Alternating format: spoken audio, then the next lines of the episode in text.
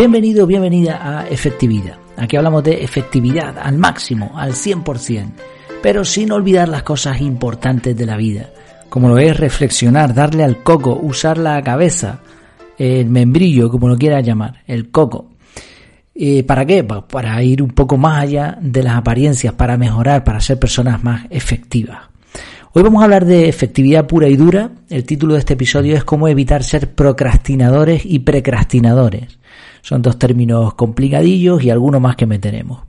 La cuestión es que unos, o, hay gente, ¿no? Unas personas dejan todo para última hora, procrastinan, pero también hay otras personas que les gusta tener todo hecho según les asignan una tarea. Lo hacen, se la dan, venga, hecho. Estos son precrastinadores. Precrastinar y procrastinar. ¿De cuál de los dos eres tú?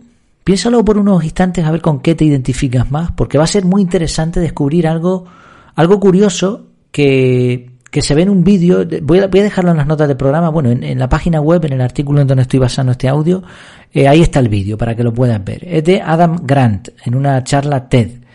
Y él explica estos dos conceptos. Está en inglés la charla subtitulada, pero está muy interesante porque lo, explica con gráficos. Eh, que primero, procrastinar, dejar todo para última hora, y precrastinar, hacer todo lo antes posible. Y el punto interesante de toda esta charla es que, según algunas investigaciones, la gente creativa se sitúa en el centro del gráfico entre procrastinar y precrastinar.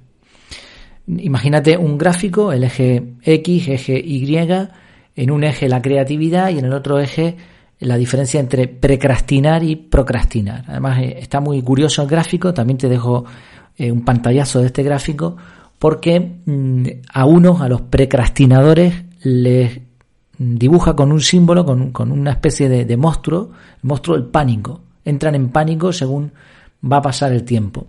Mientras que a los otros, a los procrastinadores, los representa con un mono. Y él habla de la gratificación instantánea del mono. Un mono, tú le das un plátano y se lo come, no piensa en nada más, porque él va a lo fácil. Entonces hay gente también que, pues cualquier cosa que les surja lo van haciendo, pero lo importante lo van postergando hasta el final. Son procrastinadores.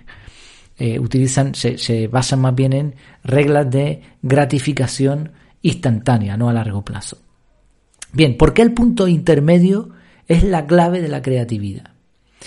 La razón en realidad es fácil de entender. Los precrastinadores entran en pánico, sienten que necesitan tener el control de la situación. Así que se ponen manos a la obra lo antes posible. Y está bien, este hábito parece que no es malo, al contrario, dice, oye, pues esto tiene pinta de, de ser positivo. ¿Cuál es el problema? Que cuando termina una tarea, ya la han cerrado.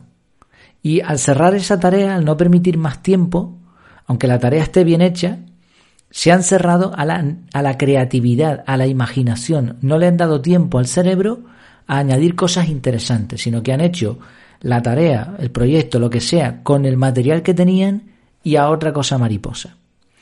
Por contra, los procrastinadores, como dejan todo para el final, entregan resultados mediocres, aparte de que sufren de mucho estrés. estrés bueno, gratificación instantánea, estrés en el momento de, de la verdad. Y por mucha creatividad que tengan en el tiempo libre que dedican a cualquier otra tontería, es muy difícil aplicar esa creatividad a última hora. Así que al final el resultado pues, es de mala calidad. Hay otro problema adicional, otra forma de trabajar que tienen otras personas que Adam no menciona en el vídeo, que es el efecto producido por la ley de Parkinson, que establece, esta ley establece que una tarea se expande hasta ocupar el tiempo que se ha asignado para la misma. Si a ti te dicen tienes un día para hacer esto, pues tienes un día, lo haces en ese día. Pero a veces, y esto es increíble, esa tarea que se podría haber hecho en un día, te dicen tienes un mes y te pegas el mes en esa tarea. Esto se ve mucho en proyectos, por ejemplo, aquí de, carreteras, ¿no?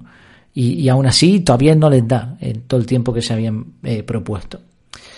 Entonces son tres formas de trabajar. Precrastinar, procrastinar o eh, conseguir que una tarea se expanda, se alargue, se haga interminable y nos, nos, ocupe un montón de tiempo, pero sin aumentar la calidad del resultado. Por, mm, para colmo, en el vídeo se explica de que hay personas con una tendencia natural a la procrastinación y otras con una tendencia natural a la precrastinación. Parece como si fuera algo que tenemos en los genes, quizá en la crianza, no lo sé. Así que tenemos aquí un lío en total, ¿no? De, de palabritas que ni una es buena ni la otra y todas nos están robando algo que es lo que queremos y de lo que estamos hablando hoy, la creatividad. ¿Cómo se soluciona esto? Vale, dice el vídeo en el punto medio. Muy bien. Hasta ahí podemos estar todos de acuerdo, lo que hemos explicado suena muy lógico, pero ¿cómo podemos aterrizar esto y conseguir sistematizar que cuando nos entreguen un proyecto, una tarea, seamos capaces, por costumbre, como método, de aprovechar esa creatividad programándola para el momento correcto, ni muy pronto ni muy tarde. ¿Cómo podemos maximizar esto? Sistemáticamente consiguiendo resultados brillantes además. Bueno, pues yo creo que aquí, y me llamó la atención porque cuando estaba escuchando, eh, viendo este vídeo, me, emocioné porque dije, oh, aquí encaja lo que el método que estoy utilizando, el método que yo enseño, encaja perfectamente. Y te lo explico. Porque pienso que el método CAR es una solución ideal, una forma muy correcta para conseguir creatividad, seas procrastinador o seas precrastinador o parkinsonano o como se diga.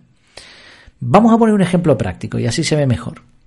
Vamos a suponer que te encargan impartir una charla sobre un tema dentro de dos semanas. Un precrastinador se prepararía la charla y en el tiempo que le sobra se dedicaría a otras cosas. Problema de esto, cuando le toque dar la charla, casi se le ha olvidado. Va a tener que retomarla, ensayarla y al final gasta tiempo y encima su creatividad no es mucha porque cuando la preparó lo preparó con lo que tenía.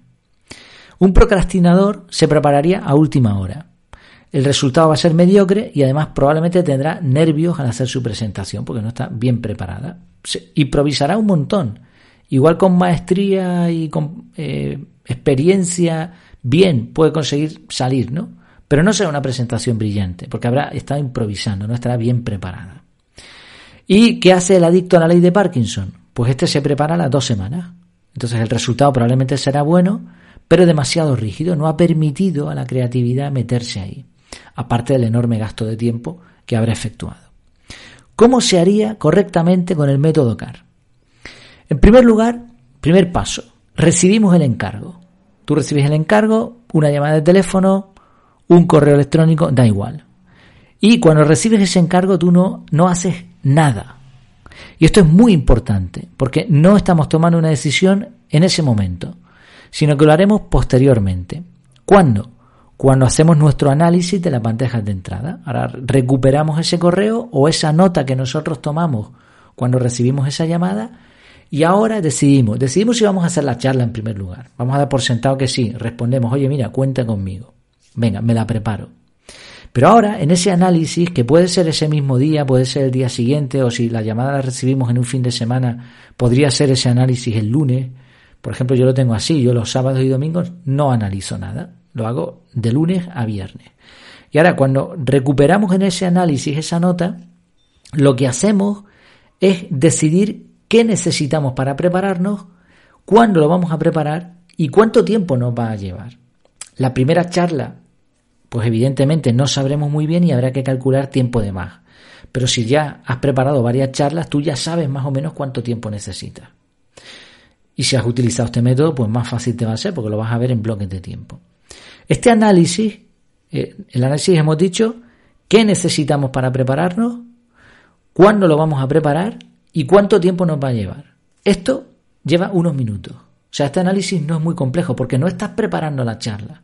Simplemente te estás organizando para cuando te vayas a sentar a preparar la charla. Una vez que está claro este análisis, cuando esté claro, que ya digo, puede ser unos minutos, agendamos en el calendario bloques de tiempo para recopilación de fuentes, preparación, ensayo, es decir, los bloques que sean necesarios. Agendamos un poco más, por si acaso, siempre, y si es la primera vez, pues más todavía. Y aquí está el punto clave.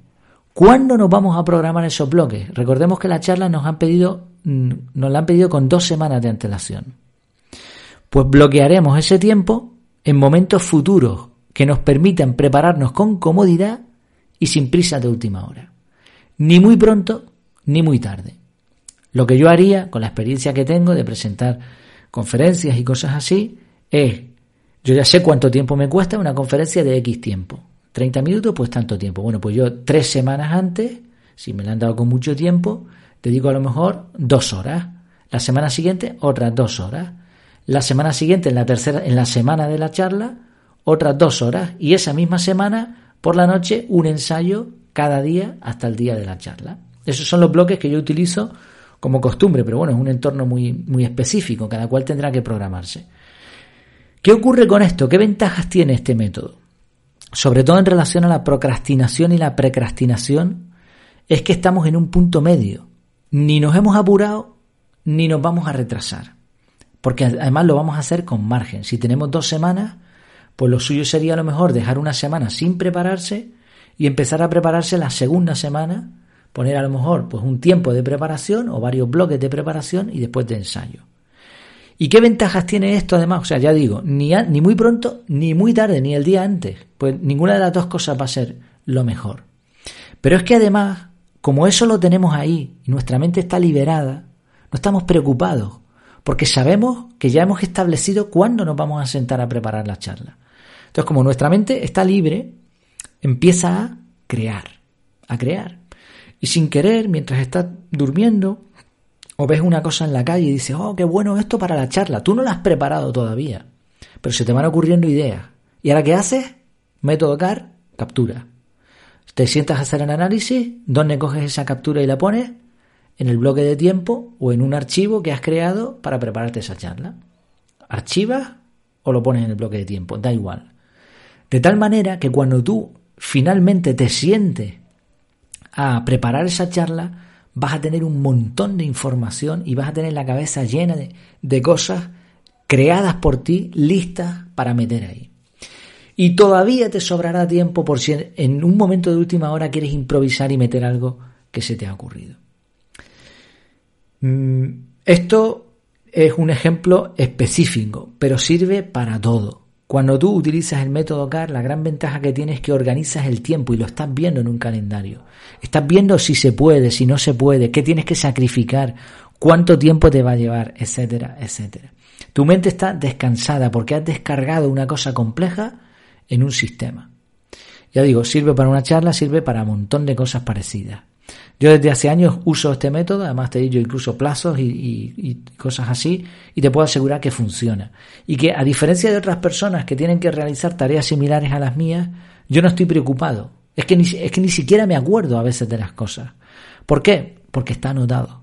Está ahí, o bien está capturado, o bien está en una bandeja de entrada, o bien está ya agendado en el calendario o archivado o lo que sea. ¿no? Esto te, te he puesto un ejemplo y he extractado mucho. El método pues hay que estudiarlo, ¿no? Y te recomiendo que le eches un vistazo.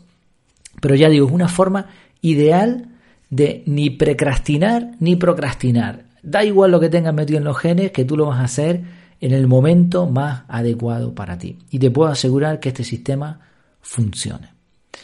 ¿Qué te parece? ¿Te, te parece interesante? ¿Crees que puede ser útil? Pues mira, eh, cualquier cosa, cualquier duda, lo que necesites efectividad arroba efectividad.es o en, en efectividad.es formulario de contactar. Eh, ahí estamos, o en el canal de Telegram, por supuesto, también podemos chatear y podemos hablar. Ahí está, estoy a tu disposición. Pues espero que te haya gustado, que te haya parecido este, útil este tema, hoy centrado en algo muy relacionado con la efectividad. Y nada, te espero en mi casa, en efectividad.es, donde vas a encontrar el método CAR y un montón de contenidos más sobre efectividad. Mientras tanto, que lo pases muy bien.